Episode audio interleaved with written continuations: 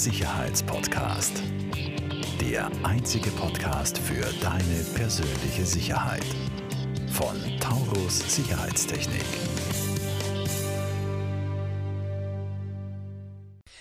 Herzlich willkommen bei einer weiteren Folge von der Sicherheitspodcast. Und wir setzen heute fort ähm, mit unserer, ich nenne sie die, die Parteienserie jetzt ganz salopp. Und wir haben heute da bei uns von Die Grünen Magister Georg Bürstmeier. Herzlich Hallo. willkommen.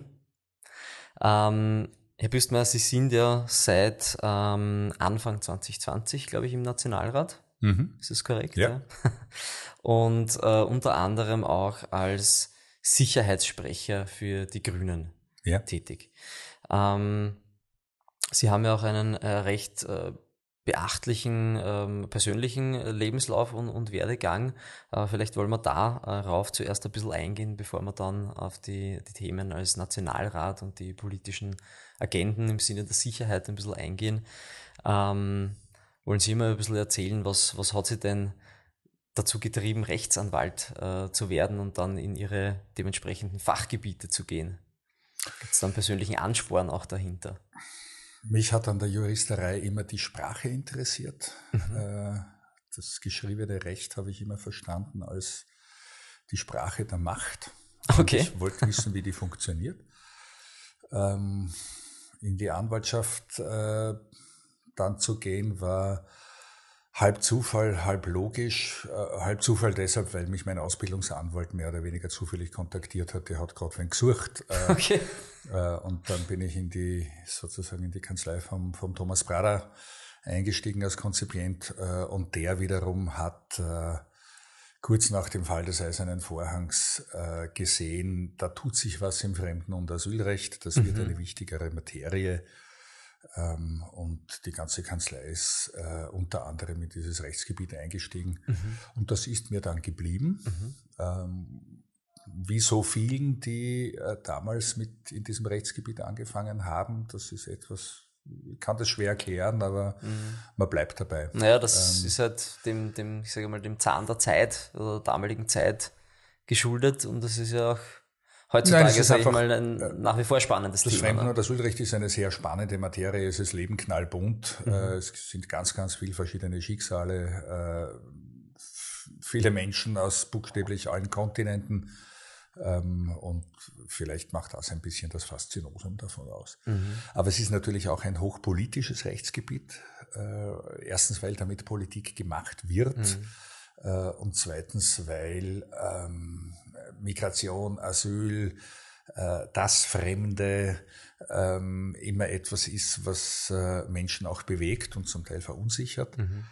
Ja. Ähm, und über ähm, die politische Qualität dieses Rechtsgebiets bin ich dann relativ bald bei den Grünen gelandet. Mhm. Äh, zunächst über viele Jahre als Experte, der, der sie ein bisschen unterstützt und, und im Hintergrund beraten hat. Äh, und dann seit einigen Jahren sozusagen als politischer Akteur. Mhm.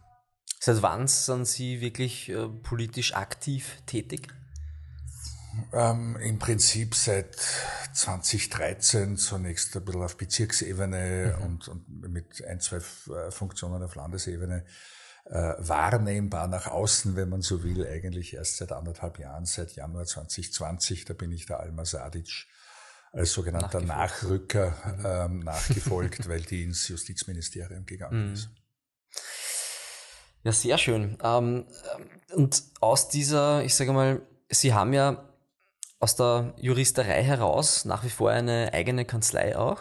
Ja, ich bin nach wie vor Anwalt. Mhm. Heute ist auch für gescheit. Äh, ich finde, dass alle Leute im Parlament äh, oder möglichst viele versuchen sollten, ihre Berufe zu behalten, mhm. weil das ein Stück weit unabhängig macht von der Politik. Mhm. Äh, wenn ich nur, äh, wenn ich mein ganzes Einkommen nur von der Politik bestreite und bestreiten kann, dann bin ich abhängig mhm. von meinen Parteichefs, äh, von den Clubchefs, vom Koalitionspartner. Mhm. Ähm, die Möglichkeit oder das Wissen darum, ich kann jederzeit aufstehen und sagen, das ist meine persönliche rote Linie, mhm. äh, da will weiter ich nicht mehr weiter. Nicht. Mhm. Äh, aber ich habe morgen was zu tun und ein mhm. Einkommen. Mhm. Ähm, das halte ich für was ganz Wichtiges. das unterschreibe ich zu 100 Prozent. Das halte auch ich für sehr, sehr wichtig. Ähm, eben aus den Gründen, wie Sie sagen, weil wenn man sich da in eine gewisse Abhängigkeit begibt, dann birgt das auch gewisse Gefahren für mitunter Entscheidungen, die dann getroffen werden, sage ich mal. Ja. Man tendiert vielleicht ein bisschen mehr dazu, sich die Dinge schön zu reden. Mhm. Ja. Da sind wir schon mal auf einer Linie. ähm, so, ich habe natürlich ein bisschen nachgelesen auf der Seite ähm, äh, des, des Parlaments äh, im Spezifischen ähm, und ähm, jetzt mag ich ein bisschen darauf eingehen, auf, auf Ihre Tätigkeiten und Ihre Schwerpunkte ähm, im Nationalrat. Ähm, möchten Sie uns die ein bisschen darlegen, auch in welchen ähm, Ausschüssen Sie da äh, dann äh, Mitglied sind ähm, und welche, welche äh, Stellen Sie in den Ausschüssen auch, auch besetzen teilweise? Na, ich bin äh, Sprecher für äh, die Bereiche Inneres, Sicherheit und Asylpolitik. Mhm. Wenn man so will, ist das ein bisschen äh, die Schattensprecherrolle für den Innenminister Nehammer, weil das äh, sozusagen die Themen des Innenministeriums abdeckt. Mhm. Äh, als solches sitze ich auch im Innenausschuss und im ständigen Unterausschuss des Innenausschusses. Mhm. Das ist der, der den, äh, den Nachrichtendienst äh, des Innenministeriums sozusagen mit betreut. Mhm. Das wäre nämlich jetzt eine meiner ähm, Fragen ähm, dann gewesen, also was ist der ständige Unterausschuss? Derzeit noch das, das BVD, das Bundesamt für Verfassungsschutz mhm. und Terrorismusbekämpfung, ähm, wird ja jetzt äh, umgebaut, umgestaltet und auch umbenannt. Mhm. Ähm, und äh, habe als Grüner äh, sehr viel mit den Themen Sicherheit und Polizei zu tun. Mhm. Ähm, Finde es sehr spannend, unter anderem, weil ich mich auch äh, beruflich äh, schon lange damit beschäftigt habe. Mhm. Ähm, und weil das etwas ist, was uns Grünen auf den ersten Blick nicht zugetraut wird. Ich wollte gerade sagen, das ist jetzt nicht die typische Rolle, die man bei den Grünen sieht. Ne? Das sieht man wahrscheinlich eher bei der ÖVP oder bei der FPÖ. Mitunter. Ja, das ist aber etwas, was ich dringend ändern möchte. Mhm. Äh, denn äh, Sicherheit, auch im weiteren Sinn verstanden, ist ein Grundbedürfnis mhm. aller Menschen, ist eine, eine Aufgabe für äh, politische Parteien jeglicher Couleur und mhm. mir ist wichtig, dass man einen grünen Zugang dazu findet. Mhm. Äh, und zwar einen sehr, ähm, wie soll ich sagen, äh, äh, ein gutes Arbeitsverhältnis mhm. äh, zur Polizei. Die Polizei ist eine der wichtigsten Institutionen im Bereich Sicherheit. Mhm. Äh, ohne Polizei kriege ich Sicherheit nicht gebacken. Mhm. Äh, das ist eine internationale Erfahrung. Es mag Staaten geben ohne Armee, mhm. aber ein Staat ohne Polizei ist ein Failed State. Mhm. Ähm, also da, da, da, geht gar nichts mehr. Also gibt es auch nicht, äh, oder? Also, na, gibt es halt. Im Detail wenn, zu wissen, aber. Wenn, wenn, wenn Ihnen die Polizei wirklich abhanden kommt, wenn Ihnen die auseinanderfällt, dann mhm. fällt Ihnen der Staat auseinander. Ähm, so weit werden wir in Österreich hoffentlich nie sein. Äh, und in Österreich haben wir andere Probleme, äh, nämlich äh, den Umgang mit einem Sicherheitsbegriff äh, und mit einem moderneren Verständnis von Polizei. Wir haben zum Teil noch ein, ein Verständnis von Polizei, das stark im 20. Stückweise sogar im 19. Jahrhundert verhaftet ist. Okay. Ähm, und das ist etwas, was ich ganz gerne ändern möchte. Ähm, dass man verstehen äh, und, und auch entsprechend agieren, äh, dass Polizei im 21. Jahrhundert einfach was anderes bedeutet und dass Sicherheit äh, mehr ist als die bloße Abwesenheit oder Bekämpfung von Gefahr. Mhm.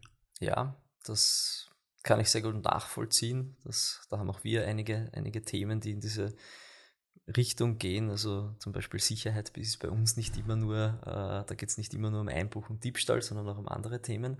Ähm, aber um vielleicht ein bisschen bei dem Polizeithema noch zu verweilen, ähm, können wir da vielleicht einen, einen Vergleich ziehen oder ein paar Beispiele bringen, wenn Sie sagen, teilweise sind wir noch im 20. bzw. sogar im 19. Jahrhundert.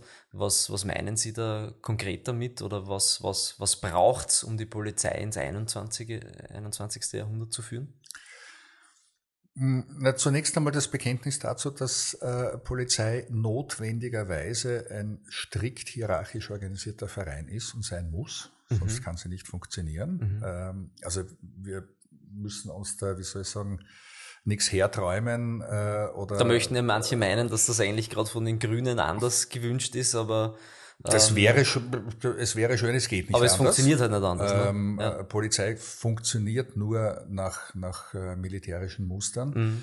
Ähm, zugleich wäre es aber ganz falsch zu sagen, gut, militärische Muster des äh, 20. und 19. Jahrhunderts. Also mhm. mit, äh, Auch das hat sich mit im? Gleichschritt Marsch und äh, äh, der Einzelne schaltet jetzt äh, sozusagen äh, sein Hirn aus und tut, was ihm angeschafft wird und denkt nicht drüber nach. Mhm. Ähm, und also das ist der eine Punkt. Ja. Eine moderne Polizei muss sich begreifen als Teil einer Gesellschaft, als Dienstleister, als Hersteller und Garant von Menschenrechten mhm. äh, und nicht so sehr als Institution, die mit quasi militärischen Mitteln äh, die Bösen oder die Gefährlichen abwehrt und, und einsperrt. Mhm. Ähm, eine moderne Polizei braucht eine Fehlerkultur. Sie mhm. muss in der Lage sein, sich selber einzugestehen, wir haben tausende Einsätze pro Tag. Es kann nicht sein, dass die alle fehlerlos mhm. ablaufen. Ähm, in einer modernen Unternehmenskultur ist jeder Fehler ein ungehobener Schatz. Mhm. Wenn ich ihn korrekt, entsprechend ja. analysiere und aufarbeite, dann ziehe ich mhm. einen Gewinn daraus. Mhm. Äh, und das muss auch eine Polizei tun. Mhm. Und das ist auch äh, mittlerweile, wenn man so will, internationaler Standard, mhm. ähm, dass man Nachbesprechungen macht, äh, dass man sich zusammensetzt und sagt, was war gut und was ist schief Mhm. Ich vergleiche das immer mit Bayern München, wenn die ein, wenn die ein Spiel 5-1 gewinnen, ähm, bevor es auf ein Bier gehen, setzen sie sich zusammen und sagen, wie gewinnen wir das nächste Spiel 6 zu 0? Mhm. Also 5 zu 1 ist gut, mhm. ja, aber wie verhindern gemacht, wir das besser? eine Gegentor, das wir gekriegt haben und vielleicht, äh, wie können wir vorhin noch besser sein? Ähm, und das ist die moderne Unternehmenskultur, die ich von einer Polizei auch möchte. Und das bedeutet auch, dass man nach außen kommuniziert, ja, wir können Fehler machen und dazu mhm. stehen wir auch und die mhm. benennen wir auch. Ähm, und das ist, ähm, nur so kommst du einen Schritt weiter und nur so gewinnst du Vertrauen. Mhm. Äh, zu sagen, so, wir sind völlig fehlerlos und jeder, der uns kritisiert, ähm, äh, ist überhaupt nur äh, gegen uns als Polizei, als solche. Ähm, das bezeichne ich als 19. Jahrhundert. Mhm. Das ist sehr, sehr interessant und extrem spannende Themen, die wir da jetzt angesprochen haben mit, mit äh, Fehlerkultur und dergleichen. Also wir haben erst äh, letzten Freitag zum Beispiel eine interne Strategieklausur äh, gehabt und ich sehe das als äh, Firmeninhaber und, und Geschäftsführer eins zu eins genauso. Ähm, es geht heutzutage nur mehr mit einer Feedback-Kultur, mit einer ähm, Fehlerkultur, dass man sich diese auch eingesteht. Und äh, das, das Schönste daran, was Sie jetzt gesagt haben, finde ich vor allem, ähm, und das ist natürlich wahrscheinlich, ich sage jetzt mal im öffentlichen Dienst oder gerade bei der Polizei wahrscheinlich schwierig, dass man das, dass man die Fehler, die man macht. Also bei uns ist es zum Beispiel so, ich sage immer, wenn wir ein Problem beim Kunden haben oder einen Fehler gemacht haben, das kann gleichzeitig die beste Chance sein, um den Kunden wirklich zu begeistern, nämlich damit, wie man damit umgeht, wie man mit den Fehlern umgeht, dass man das zugibt, ja, dass man das offen und ehrlich anspricht. Das schafft dann wiederum Vertrauen, wie Sie gesagt haben. Und das ist sicher, kann ich mir vorstellen, eine große Herausforderung ja, in der heutigen Zeit in der Polizei. Ja, wobei, ähm, wenn man das dann runterbricht auf konkrete Projekte, ähm, wird, die, wird aus der großen Herausforderung äh, eine, eine Reihe von einzelnen Schritten. Und wir mhm. haben ja mhm. schon im Regierungsprogramm versucht, äh, einige dieser Schritte zu ein bisschen genauer zu beschreiben. Mhm. Ähm, und äh, einer der, der mir im Moment sehr am Herzen liegt, wäre äh, eine unabhängige Stelle zur ähm, Entgegennahme, aber auch Ausermittlung äh, von Misshandlungsvorwürfen gegen die Polizei. Die gibt's ja immer wieder. Mhm. In Österreich äh, im internationalen Maßstab Gott sei Dank relativ wenig. Mhm. Ähm, aber sie kommen vor und es gibt auch die entsprechenden Videos. Äh, heutzutage wird von Social Media jeder, Handykameras etc. Äh, heute, ja. heute wird praktisch jeder Polizeieinsatz, der in der Öffentlichkeit stattfindet, mitgefilmt. Äh, und da siehst du, manche Dinge laufen schief. Mhm. Äh, und das gehört rasch und unabhängig aufgearbeitet. Mhm. Ähm, nicht nur, um festzustellen, ob es äh, im Einzelfall ein strafbares Verhalten von Beamten gegeben hat, das gibt es leider auch, sondern eben auch, äh, damit sich die Institution Polizei immer wieder hinsetzt und sagt, äh, so, das war vielleicht nicht optimal, da sollte man Ablauf ändern, mhm. ähm, da sollte man anders trainieren, äh, da sollte man vielleicht die internen äh, Regeln ein bisschen anpassen, damit mhm. das nicht mehr vorkommt. Mhm. Also so wie vorhin erwähnt, Bayern München, äh, würde dann sagen, na, in der Situation äh, stellen wir vielleicht von der Dreier auf die Viererketten um und das trainieren wir jetzt ein bisschen, äh, ja. damit wir dieses Tor nicht mehr wiederkriegen. Mhm. Und bei, bei diesen, ich sage jetzt einmal, Polizei- oder sicherheitsspezifischen Themen, ähm, oder gerade bei der Polizei, wenn wir noch dabei bleiben, ist das so, dass dann auch alle Parteien an einem, an einem Strang ziehen, kann man das sagen? Oh, das wäre schön. Äh, ähm, nein, es gibt natürlich ideologisch sehr unterschiedliche Zugänge, mhm. auch zum Thema Polizei und Sicherheit. Ähm, es ist uns gelungen bei der Reform des äh, Staatsschutzes und Nachrichtendienstes. Mhm. Da gab es, glaube ich, ähm, kürzlich ähm, erst einen, einen überparteilichen Konsens hergestellt haben. Das war ein großes Stück Arbeit mhm. äh, und eine ziemliche Ausnahme. Mhm. Also, dass vier von fünf Parteien sich bei so einem Thema einigen, das ist schon ähm, Wahnsinn, ja. Das war nicht unbedingt zu erwarten, hat mich sehr gefreut. Äh, aber in anderen Themen wird es sicher so sein, ähm, dass es deutliche Unterschiede gibt. Mhm. Äh, schon innerhalb der Koalition. Ich meine, äh, Volkspartei und Grüne kommen ideologisch aus ganz unterschiedlichen Ecken mhm. und haben daher auch unterschiedliche Zugänge, Zugänge zur Sicherheit. Mhm. Also die Grünen haben mit Sicherheit einen ähm, no pun intended, äh, einen weiteren Sicherheitsbegriff als die Volkspartei. Also für uns geht es viel mehr um, um, um äh, die, wie soll ich sagen, um die Gewissheit, dass äh, nicht nur mein Leben morgen im wesentlichen Zügen noch so sein wird wie heute, mhm. sondern auch um die Gewissheit, dass mir geholfen wird, wenn ich bedroht werde, wenn ich in Not bin. Mhm. Das ist ein deutlich weiterer Sicherheitsbegriff als der, der ähm, an den Gefahren und ihrer Abwehr mhm, ansetzt. Oder um es sozusagen auf ihre Firma umzulegen. Ähm, sie können Sicherheit für Ihre Wohnung herstellen, indem Sie sich drei, vier äh, Türschlösser zulegen und eine stabile Tür. Ähm, Sie können diese Sicherheit aber auch herstellen, indem Sie eine gute Nachbarschaft haben. Mhm. Äh, und wenn Sie wissen, dass Ihre Nachbarn auf Ihr Haus aufpassen, dann können Sie im Idealfall Ihre Tür unversperrt lassen. Mhm. So wie es früher also, sehr oft war. Ja, so, so wie es früher tatsächlich öfter war. Ähm, jetzt bin ich nicht so, so naiv zu glauben, ähm, dass das im 21. Jahrhundert an jeden Ort geht. Mhm. Also es braucht, ähm, wie soll ich sagen, Türschlösser und solide Türen vor bestimmten Wohnungen.